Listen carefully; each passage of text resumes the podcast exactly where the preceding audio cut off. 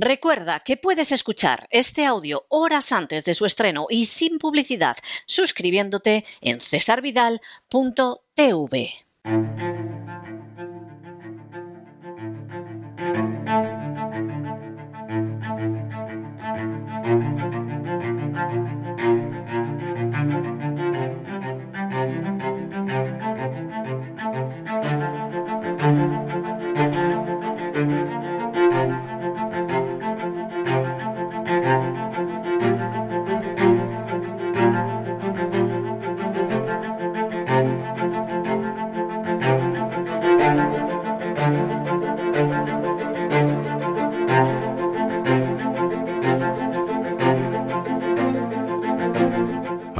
fue España, con César Vidal y Lorenzo Ramírez.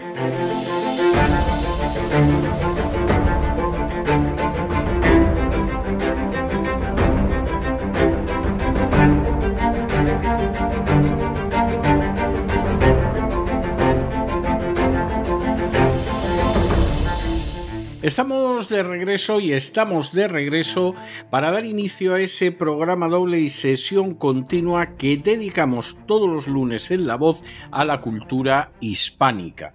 Empezamos siempre con la historia de España, con las raíces históricas de España y de las naciones que hablan español y empezamos, por supuesto, como no podía ser menos, con ese Así fue España, en el cual se queda un ratillo con nosotros don Lorenzo Ramírez, que lo vuelvo a saludar otra vez. Muy buenas noches, don Lorenzo. Muy buenas noches, encantado de acompañarle una semana más, don César. Vamos a seguir hoy, fíjese, eh, eh, Asturias, Galicia, lo mismo hasta bajamos a Portugal, ¿eh? Ya Álava, en fin. Bueno, bueno, vamos a mover por ahí. Voy a coger la cantimplora.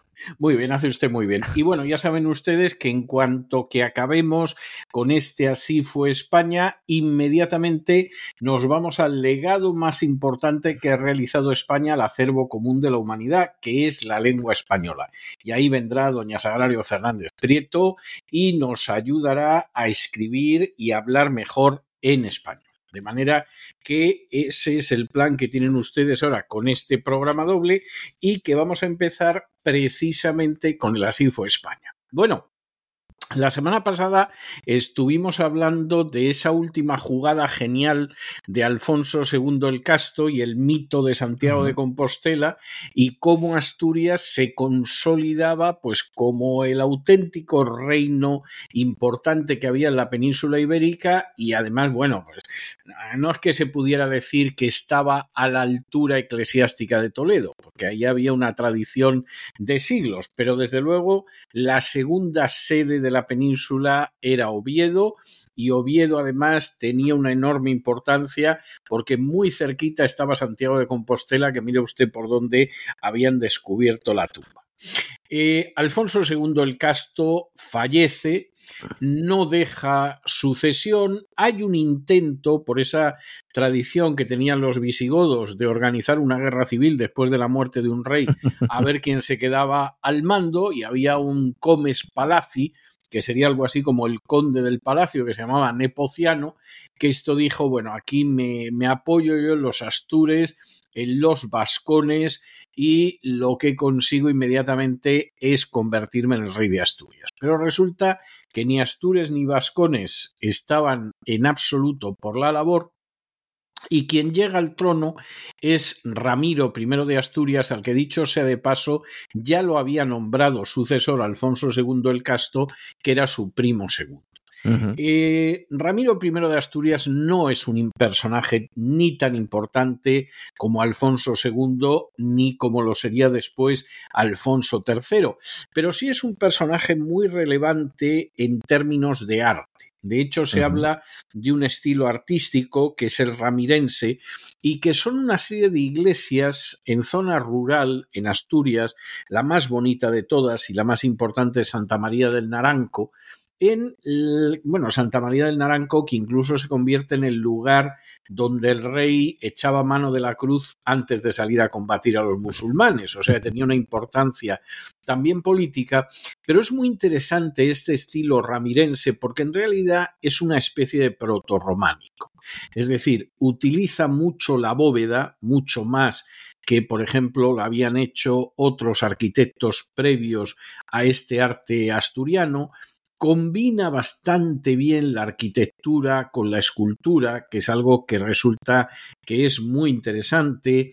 Eh, consigue además una decoración que es realmente muy llamativa y en realidad este arte ramirense es propiamente ya el románico. El románico surge en España, surge en Asturias va a haber un momento en que por eso de tener que seguir combatiendo a los musulmanes de Córdoba, pues no estaban los asturianos para dedicarse mucho al arte, pero lo cierto es que efectivamente tiene una enorme relevancia ese arte y de no haber sido por eso, pues realmente el románico donde naces en España. Es verdad que queda abandonado después de Ramiro I y que vuelve a aparecer y vuelve a aparecer ya viniendo de Francia, pero no porque apareciera en primer lugar en Francia, como suelen insistir los franceses, el gótico sí que apareció en primer lugar en Francia, no el románico, pero es verdad que al final el románico potente que se va extendiendo por España,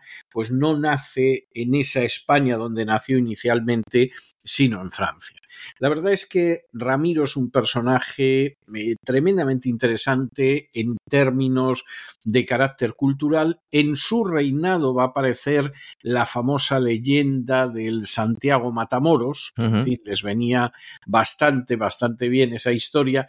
Y va a ser un personaje que va a disfrutar de un cierto tiempo de paz por la sencilla razón de que los vikingos, como vimos en su día, le dieron muy mala vida a los señores de Córdoba. Y entonces hicieron intentos también en la época de, Ramiro de poder eh, asentarse, de poder saquear lo que era el reino de Asturias, pero es que verdaderamente no había mucho.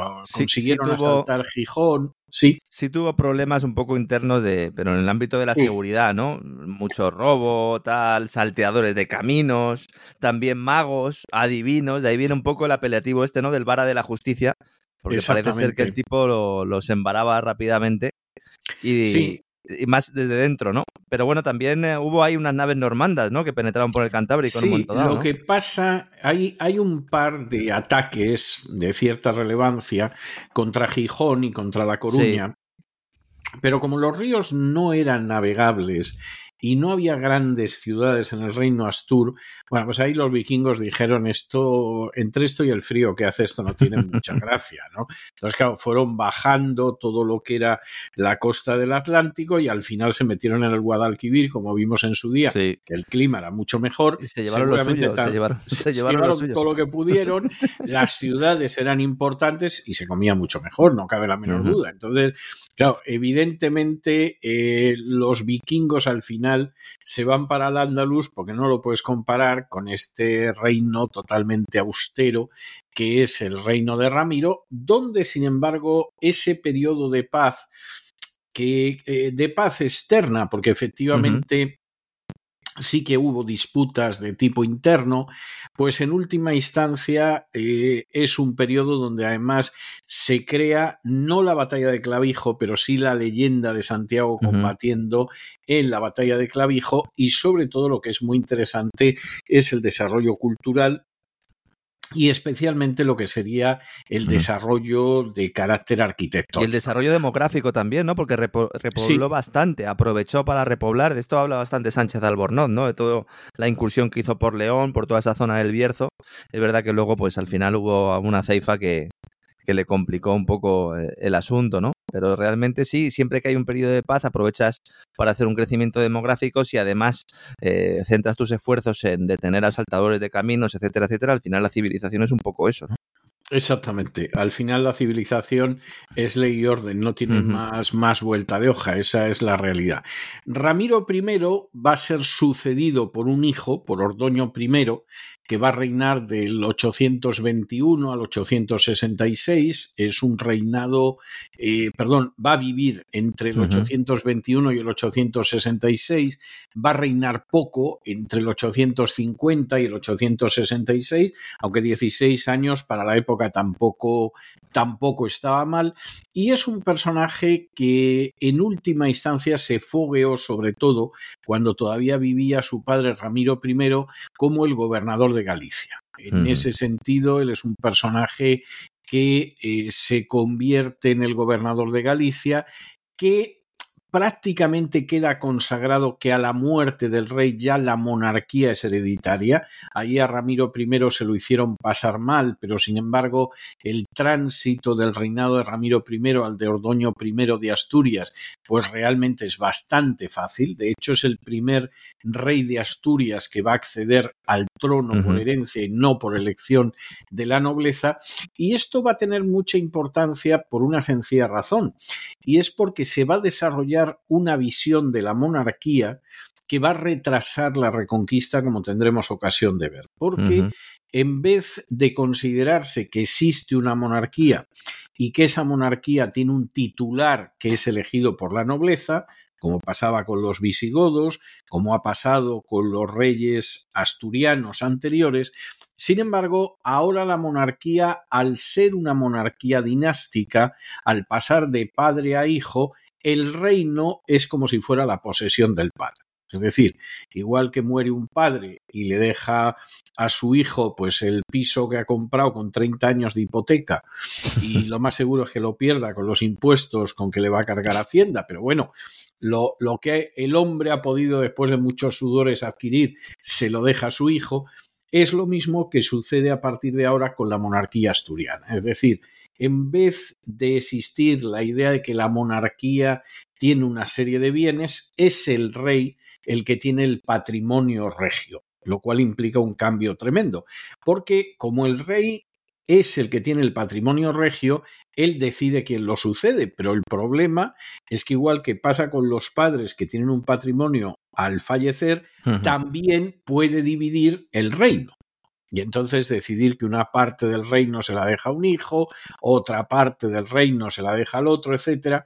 Con lo cual, hay ocasiones en que lo que se ha ido ganando en el campo de batalla a los musulmanes, pues ahora te encuentras con el hecho de que, de que no estás ganando nada a los musulmanes porque luego se muere el rey, lo divide entre los hijos y hay que volver a recoser eh, lo que se ha desperdiciado. En el caso de Ordoño I es un personaje, como decía antes, que es el primero que llega a ser rey de Asturias por herencia y que en última instancia es un personaje que se enfrenta con distintas sublevaciones. Tiene que enfrentarse con una sublevación de los vascones, a los que apoyaban los Banucasi de Zaragoza, y en un momento determinado es un personaje que consigue llegar hasta las orillas del Ebro y vencer a los musulmanes. Ahí efectivamente hay, hay, una serie de batallas, como es por ejemplo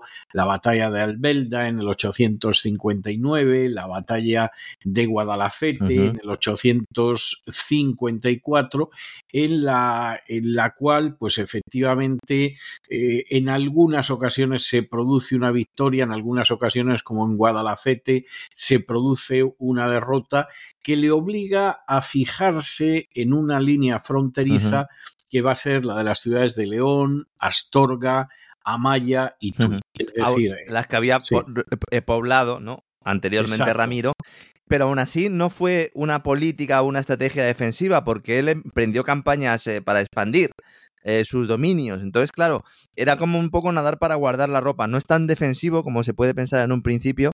Lo cierto es que cuando volvía precisamente de la primera revelación con la primera rebelión, perdón, con los balcones fue cuando le informaron, ¿no? De lo que estaba pasando en Andulias, en las Bardulias, perdón.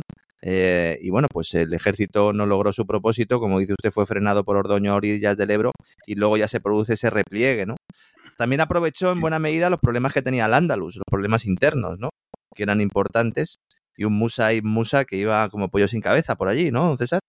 No, no, efectivamente, eso es una situación que va a conseguir aprovechar, aunque realmente el que va a conseguir aprovechar todo eso va a ser sobre todo su hijo, Alfonso III de Asturias, apodado el Magno, el Magno. Que, que reinaría hasta el año 910. Es decir, este hombre ya significa un salto de siglo, llega al trono en el 866 y reina hasta el 910, son bastantes años. Este, ya, este ya, firmaba más largos. Este ya firmaba como rey de España, ¿verdad, don César? En algunas cartas. Este ya firmaba como rey de España y él lo empieza a hacer, pero prácticamente, prácticamente desde el principio. Él llega al trono en el 866. Bueno, pues en el 867 él ya firma como Adefonsus Tocius Hispanie Imperator, es decir, como Alfonso, emperador de toda España. En el 877 aparece como Adefonsus Hispanie Imperator, es decir, Alfonso, emperador de España. Y en el 906 tiene otra de esas firmas en las que aparece como Adefonsus Hispanie Rex. Esa es la, que conocía yo. Alfonso, rey de España, aparece en algún otro documento como Rex Tocius Hispanie, que sería rey de toda España. Es decir, la idea de Alfonso III, pues es que evidentemente la legitimidad como rey de España la tiene él, él quisiera realmente reinar en toda España. Cuestión aparte es que eso fuera posible o no fuera posible. Vamos a ver que, que, se esforzó mucho porque fuera posible. Y además es un rey eh, que su reinado es un reinado de transición. Yo diría que por un lado es un rey que avanza tremendamente en la reconquista, aunque luego hubiera plazas, como veremos, que se perdieron después, pero la verdad es que el avance de él es tremendo. Llega hasta Extremadura, que no es ninguna tontería viniendo desde Asturias. Hay quien considera que es el último rey de Asturias y hay quien considera que es el primero de León, porque ese reino de Asturias en esa marcha hacia el sur, en esa marcha de reconquista, se acaba convirtiendo en reino de León y entonces, bueno, pues Alfonso III está ahí en medio entre el último rey de Asturias y el primero de León y desde luego es un personaje de una enorme importancia que como muchos otros personajes de una enorme importancia, pues ya se sabe lo que pasa en la historia de España, y es que te condenan al olvido más absoluto, lo cual es, lo cual es muy triste, ¿no? Eh, se sabe muy poco de la juventud de Alfonso III de Asturias o, del reino no, Llega al trono con 20 años, tampoco, no. Tampoco pudo hacer muchas cosas antes. Bueno, de hecho, de hecho, él en un momento determinado queda asociado al trono muy prontito y le tienen gobernando Galicia. Esto va a tener su importancia, que vamos a ver enseguida, pero él se ocupa sobre todo del gobierno de Galicia, que formaba parte de ese reino de Asturias. Cuando en un momento determinado muere su padre, él se encuentra con una rebelión cortesana, que es la de Fruela Bermúdez, el conde de Lugo, que pretende ser el rey. Y de hecho, hay durante unos meses en que parece que Fruela Bermúdez se va a llevar el gato al agua consigue imponerse, hace que Alfonso III, el jovencísimo Alfonso III, huya y tenga que refugiarse en Álava. Eh, parece que efectivamente va a conseguir Fruela Bermúdez que la monarquía vuelva a ser como la monarquía de los visigodos, es decir, aquí el rey no es un rey dinástico, no sucede al rey anterior, sino que lo elegimos los nobles, pero lo cierto es que aproximadamente un año después Alfonso III regresa, cuenta con la ayuda del conde Rodrigo de Castilla, se enfrenta en el 866 con los partidarios de Fruela Bermúdez y los derrota. Y los derrota además de una manera tremenda porque los, la propia nobleza de Oviedo decide asesinar a Fruela Bermúdez e inmediatamente todos reconocen de manera pacífica a ese Alfonso III como el sucesor de su padre Ordoño I. Y los hermanos, los hermanos también se le revelaron, ¿no?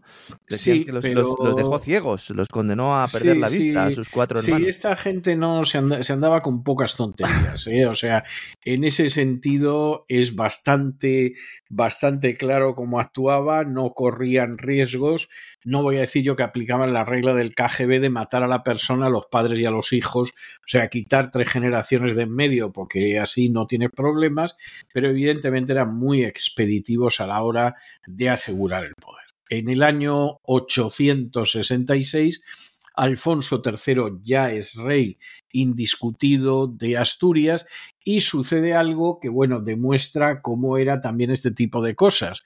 Acaba de sentarse en el trono y se encuentra con una nueva rebelión en la parte oriental del reino, en Álava y con los vascones.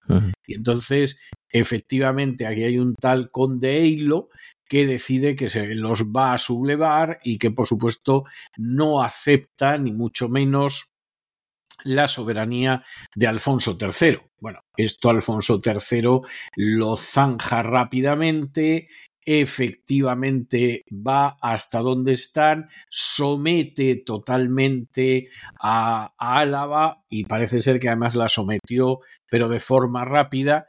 Y a Eilo, que se presentaba como conde, pues se lo trajo a Oviedo cargado de cadenas, con lo cual se acabó la historia. Es decir, en este sentido, eh, verdaderamente lo que es esa sublevación primera acaba con ella. Y entonces se abre una etapa del reinado que a mí me parece muy interesante porque es una etapa de reconquista que va a aplicar sobre todo a lo que ahora es Portugal. Y voy a explicar que esto tiene consecuencias muy interesantes.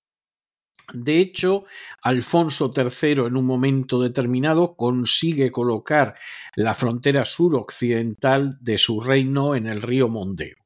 En el 868 uno de sus condes, Vimara Pérez, conquista Oporto y repuebla la comarca, Oporto, que no ha dejado de ser una de las ciudades más importantes de Portugal desde entonces. En el 878, unos años después, eh, Alfonso III, teniendo como segundo suyo al conde Hermenegildo Gutiérrez, se enfrenta con las tropas de Muhammad I y que había atacado Oporto.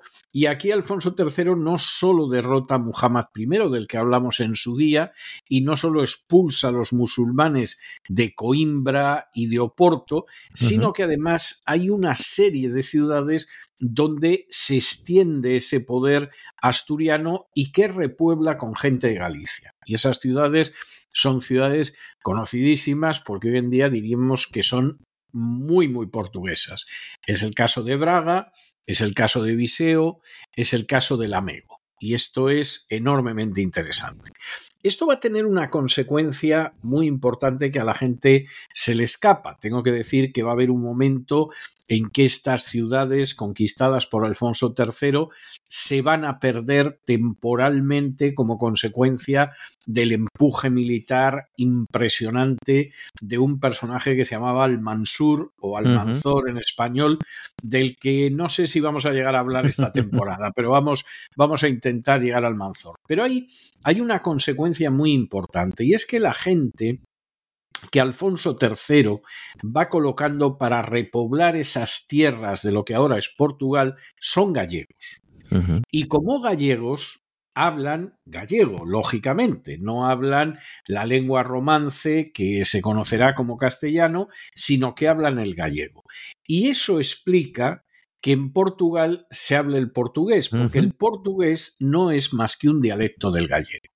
Es decir, si Alfonso III hubiera decidido repoblar esas tierras portuguesas con gente de Asturias o de León, en esas tierras portuguesas seguramente hoy en día se hablaría el español. ¿Y en Brasil?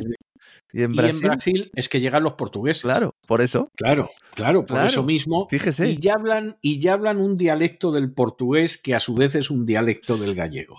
De hecho, el brasileño es portugués, pero se parece bastante al español de Hispanoamérica. Tiene muchas construcciones, muchos términos que en realidad están tomados del español de Hispanoamérica. O sea, eso es bastante, bastante claro. Es una lengua menos cerrada que, el portugués, etcétera, etcétera, porque el portugués es simplemente un dialecto del gallego. Pero es, es tremendamente interesante si Alfonso III, en vez de utilizar a gallegos, hubiera utilizado a leoneses, hubiera utilizado a mozárabes, hubiera utilizado a asturianos, en Portugal hoy en día lo que se hablaría es el español. Lo cual no deja de ser bastante, bastante interesante. En un momento determinado, como vimos en su día, Muhammad I muere, o Mohamed I de Córdoba muere, lo sucede Al-Mundir, que era su hijo, y aquí se produce un periodo de luchas verdaderamente constantes entre Alfonso III y las tropas cordobesas. Las tropas cordobesas tienen la intención de tomar León, que prácticamente se ha convertido en la capital de ese reino amenazante del norte, asolan el Bierzo, pero lo cierto es que fracasa y en un momento determinado, en una de esas contraofensivas de Alfonso III, lo que sucede es que las tropas asturianas, o asturleonesas si se prefiere, toman Deza y toman Atienza. Hay una situación en la que efectivamente eh, Alfonso III está avanzando y aquí vas a ver jugar un Alfonso III que ya no solo es un militar, ya no solo es un repoblador, es un habilísimo diplomático.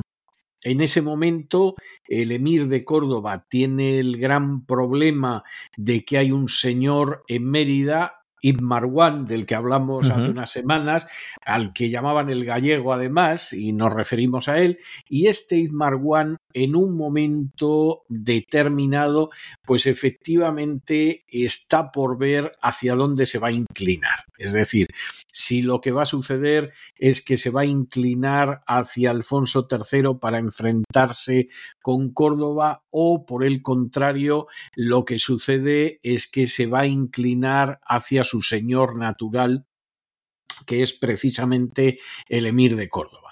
La, situación es una situación que en un momento determinado parece que va a ir mejor para el emir de Córdoba y esto lo aprovecha al mundir en el año 878 para volver a lanzar sus tropas contra León y contra Astorga. Esta es la historia. Y aquí, por un lado, viene al Mundir eh, hacia León y Astorga, y por otro lado va Salid ibn que iba hacia el Órbigo. Dos ejércitos musulmanes que se dirigen hacia Asturias León con la intención de atrapar en una tenaza a Alfonso III. Lo que hace aquí Alfonso III es verdaderamente digno de Napoleón.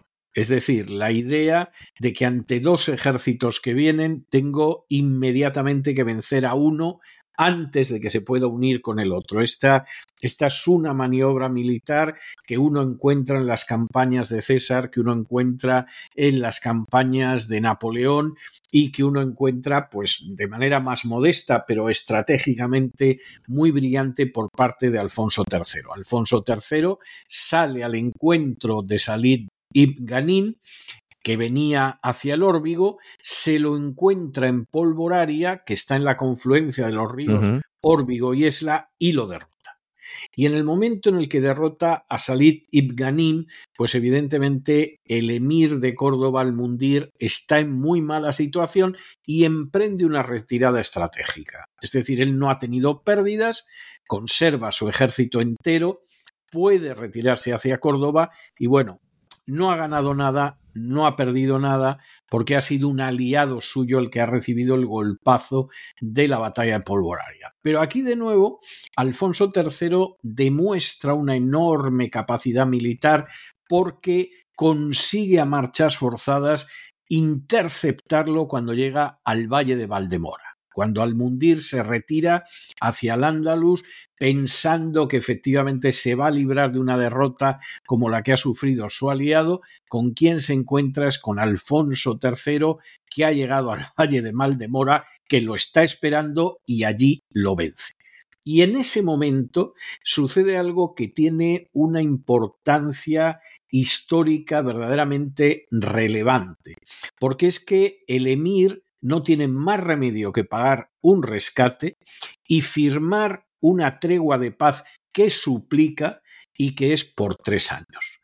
Por primera vez en la historia de los musulmanes que han invadido España hace más de siglo y medio, por primera vez en la historia, por tantos aspectos, gloriosa de esa Córdoba, que todavía es la Córdoba de los emires, Córdoba es derrotada de manera decisiva y tiene que pedir, tiene que suplicar, tiene que impetrar la paz. Esto era algo que no se había producido. Don Pelayo había conseguido aguantar por ahí.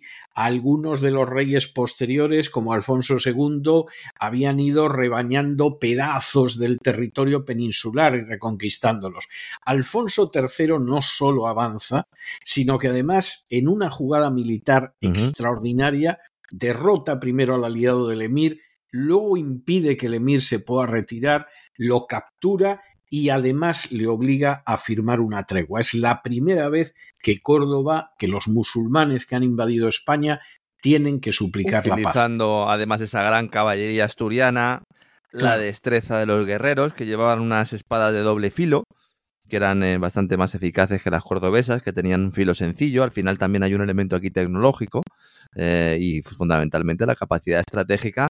Y luego ya sería el principio de muchas, ¿verdad? Porque luego vendrían otras. Eh, efectivamente, efectivamente, claro. Esto es la primera vez que dices, bueno, aquí por primera vez queda claro que se les puede vencer, que no son invencibles, que no necesariamente se van a salir con la suya, que no se trata solo de que hemos conseguido liberar algunos pedazos del territorio español al norte, sino que esto va absolutamente en serio. Uno puede entender de sobra que Alfonso III insistiera en decir que era el rey de España e incluso que se denominara el emperador de España, en el sentido de reconocer que podía haber algún otro rey por ahí, en Navarra, etcétera, etcétera, pero verdaderamente el rey, rey, rey era él.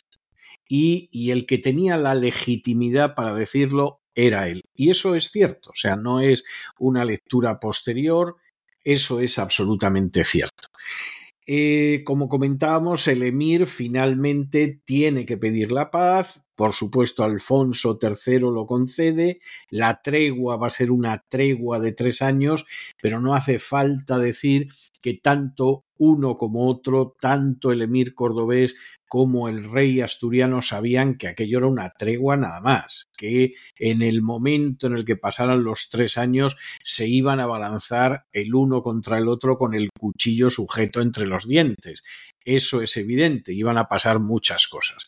Pero de esas cosas que, que, pasaron cuando acabó la tregua, de eso ya hablaremos la semana que viene, que será la segunda semana que nos vamos a encontrar con este gran monarca, con este Rex Tocius Hispanie, con este rey de toda España que fue Alfonso Autor también de una revolución económica, como veremos también la, semana que viene.